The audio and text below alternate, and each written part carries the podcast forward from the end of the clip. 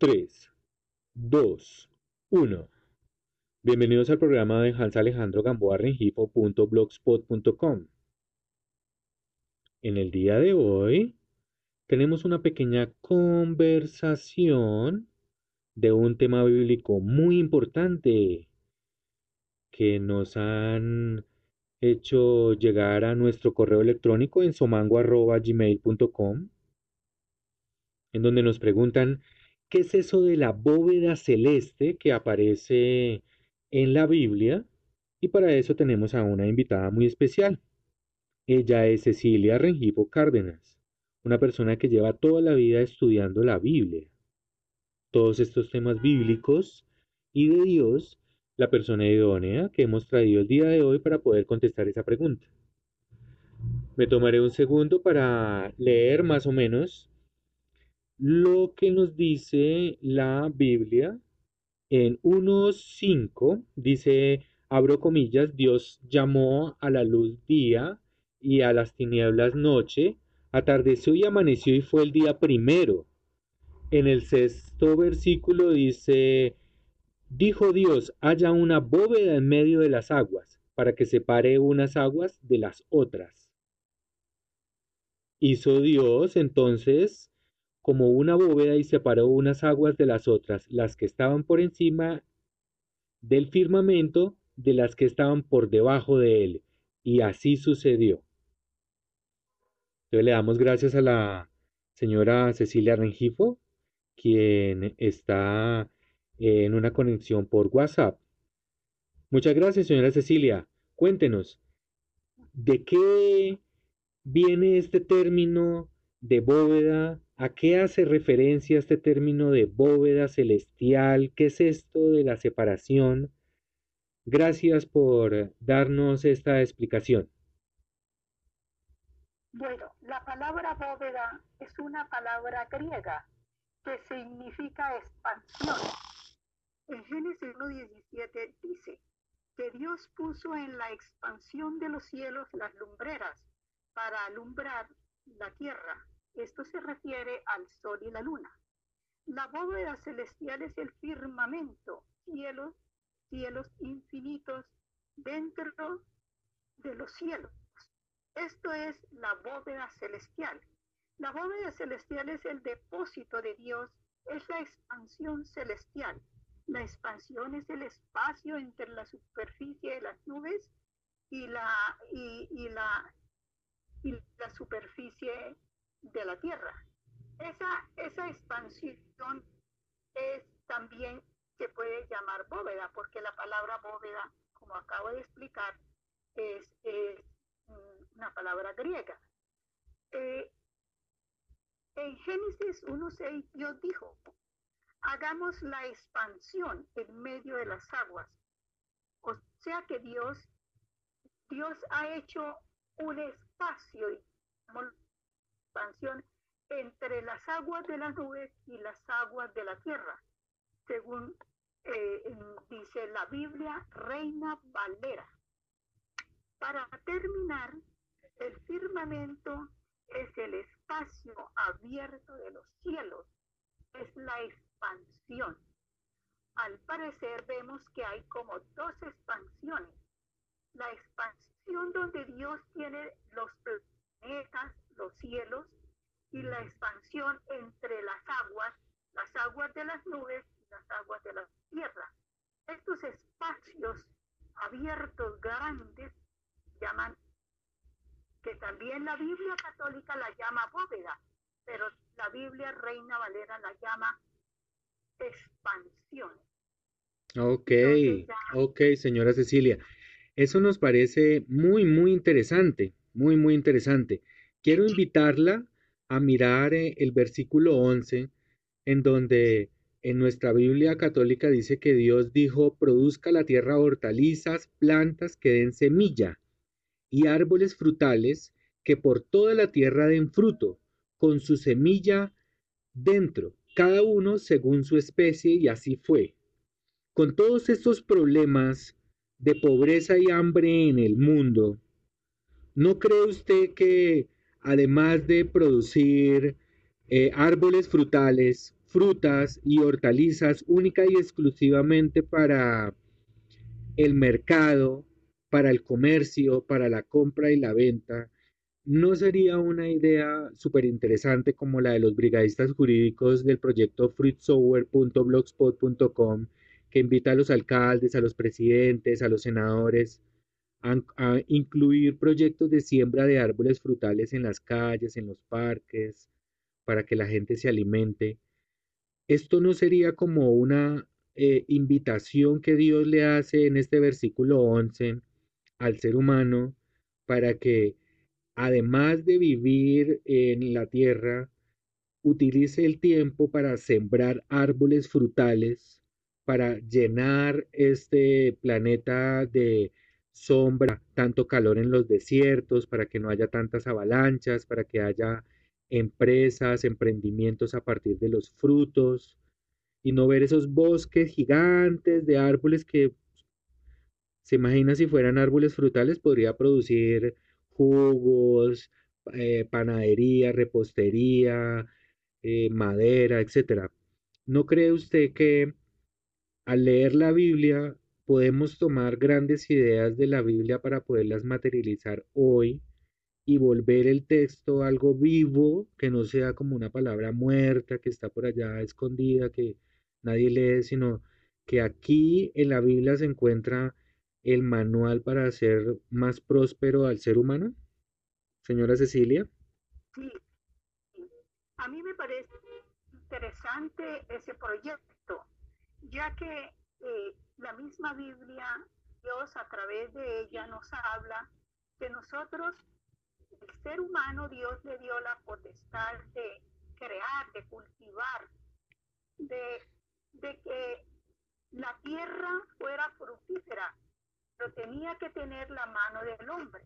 Entonces, si nosotros, cada vez que vayamos al campo o que caminemos por, por diferentes lugares donde haya tierra fértil, podamos sembrar, guardar nuestra semilla de lo que comemos y después llevarlas y sembrarlas sería muy importante porque no habría tanta hambre en la tierra.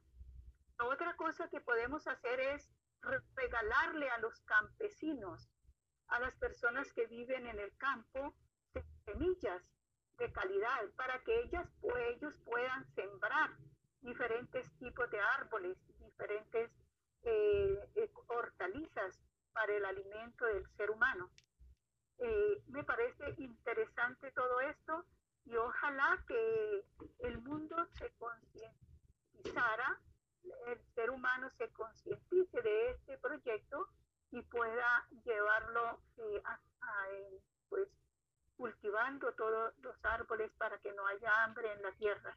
Porque hoy en día los campesinos no tienen ni semillas para sembrar siquiera y ellos aguantan hambre precisamente por eso, porque nosotros no les prodigamos, no les suministramos las semillas para que ellos siembren.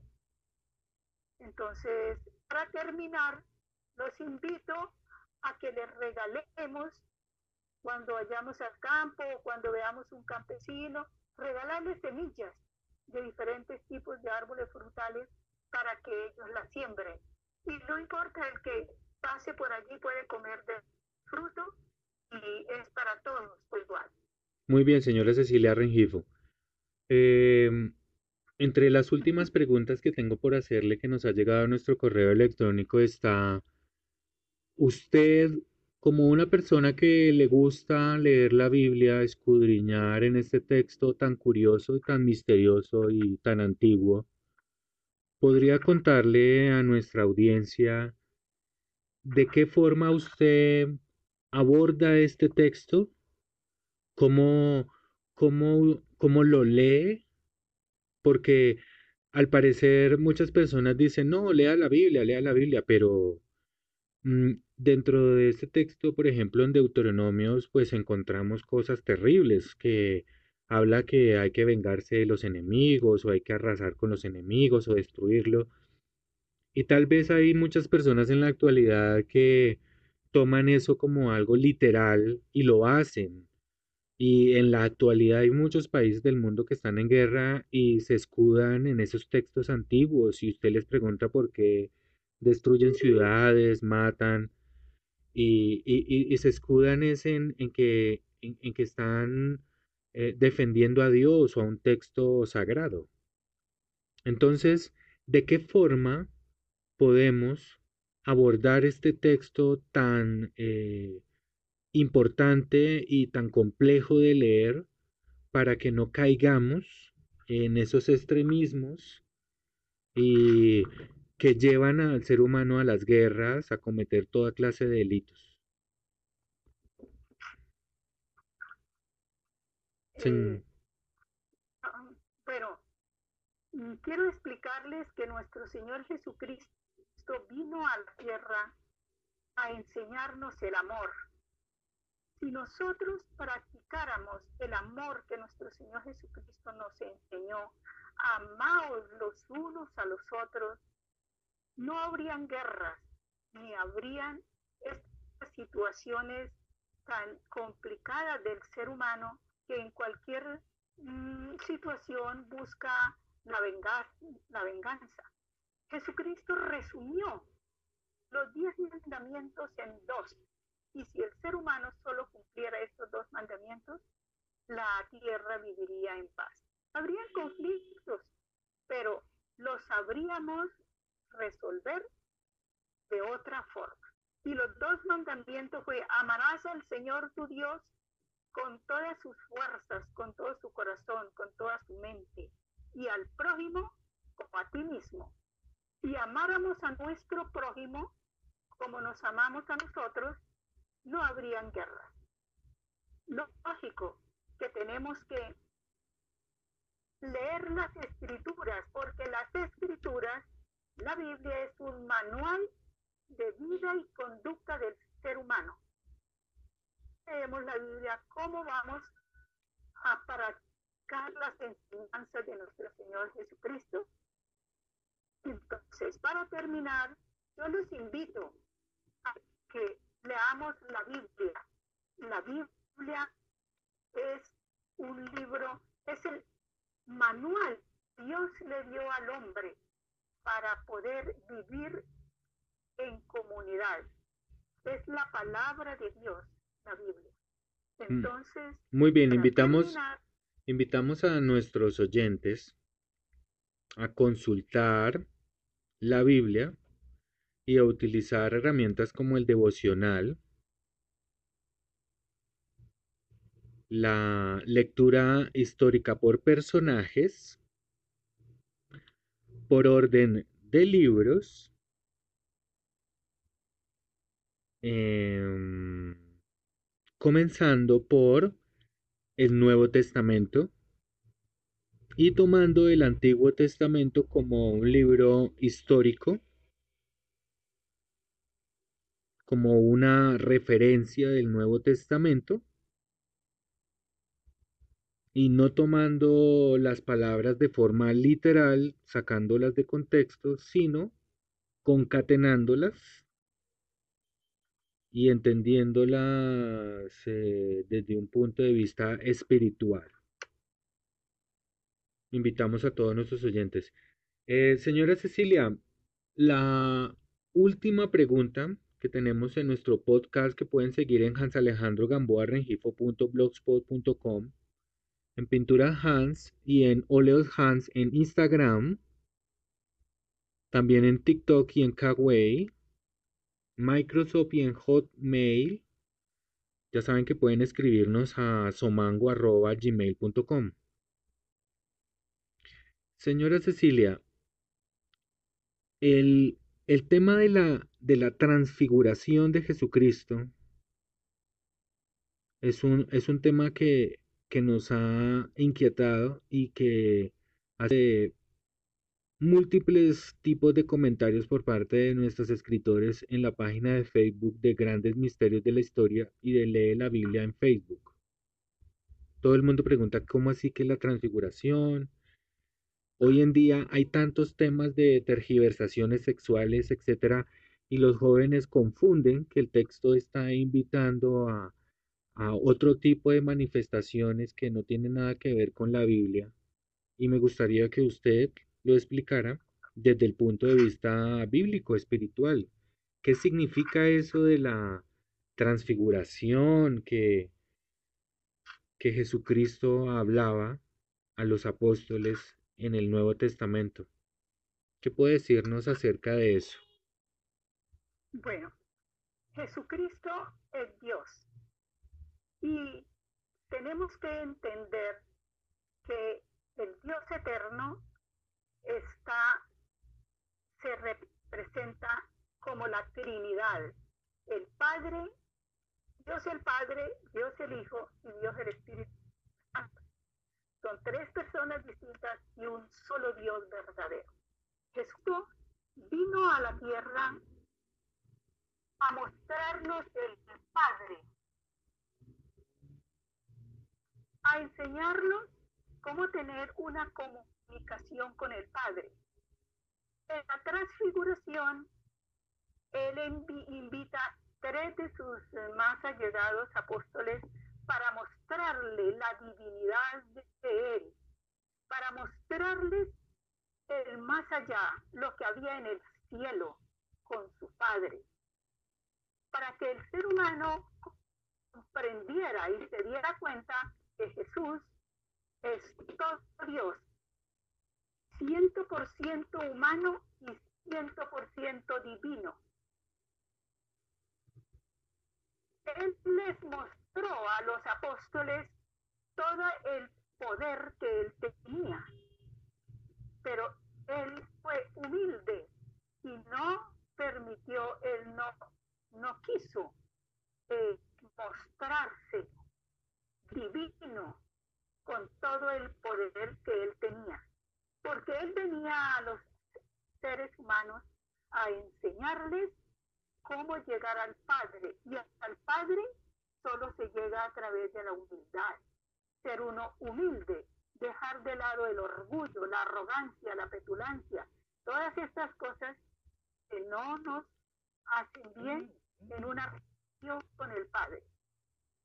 Para terminar, los invito a que leamos más la Biblia, a que nos comuniquemos en oración con el Padre. Por esto Él dejó la oración para que podamos hablar con el Padre. Y Dios nos va revelando poco a poco todas estas cosas que están escritas para que nuestra vida esté llena de paz y de tranquilidad.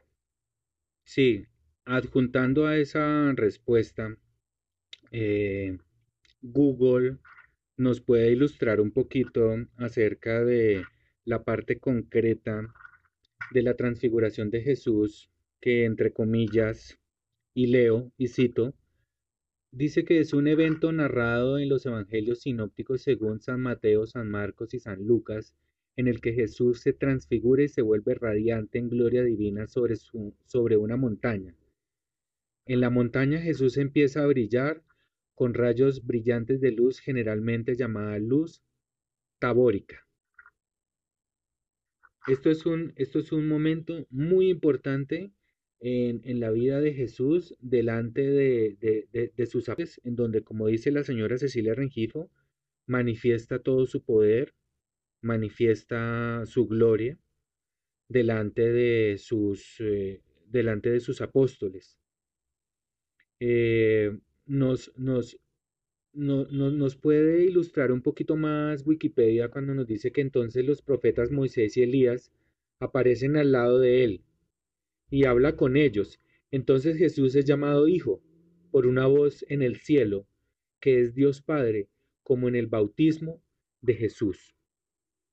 Entonces, la magnificencia de este momento que, que nos narra en el texto antiguo es porque al, al lado de, de, de, Jesús aparece la figura de Moisés y de Elías. Y es, como algo eh, previo a lo que sería eh, los dos ladrones en la crucifixión, que sería como su antónimo en, en ese momento en donde Jesús entrega su vida por el, por el ser humano, ¿no? Porque primero aparece con Moisés y Elías y luego con dos ladrones, como demostrando que entrega su vida después de haber vivido muchas más en el planeta, en los profetas y en los grandes hombres que han vivido antes de él, ¿no? ¿O usted qué opina de este, de este evento tan interesante en donde primero aparece con Moisés y con Elías y en la crucifixión hay dos ladrones a su lado que son perdonados en ese momento por Jesús por la fe que tienen? Porque si, recordando así un poquito en el texto, eh, Él les dice, estarán conmigo en el paraíso, ¿verdad? ¿O no, señora Cecilia? Bueno, para aclarar, quiero decirle que la aparición de, de, de Jesús con Moisés y Elías significa que la ley y los profetas respaldaban su misión mesiánica. Y, la, y lo que Jesús hizo con los dos ladrones estaba demostrando la misericordia de Dios con el ser humano. Él no había nada imposible. Lo único que él quería era que el ser humano reconociera que era y pudiera pedir perdón y así eh, Dios perdonar. Por si, el, porque si ser humano no pide perdón, no reconoce su pecado, entonces ¿cómo puede Dios bendecirlo o salvarlo si él no lo reconoce? ¿Existe algún pecado, existe algún pecado, señora Cecilia, que sea imperdonable? ¿Qué? ¿Qué fue la pregunta? ¿Existe algún pecado que sea imperdonable para Dios? Sí, hay un solo pecado imperdonable. Como usted puede entender, Dios es uno, Padre, Hijo y Espíritu Santo. Entonces, el único pecado imperdonable es pisotear la obra redentora la obra de Jesucristo, que la hace a través del Espíritu Santo. Es como hacer, como, sí, pisotear la obra de Jesucristo. Es una obra, es un pecado imperdonable. Ok.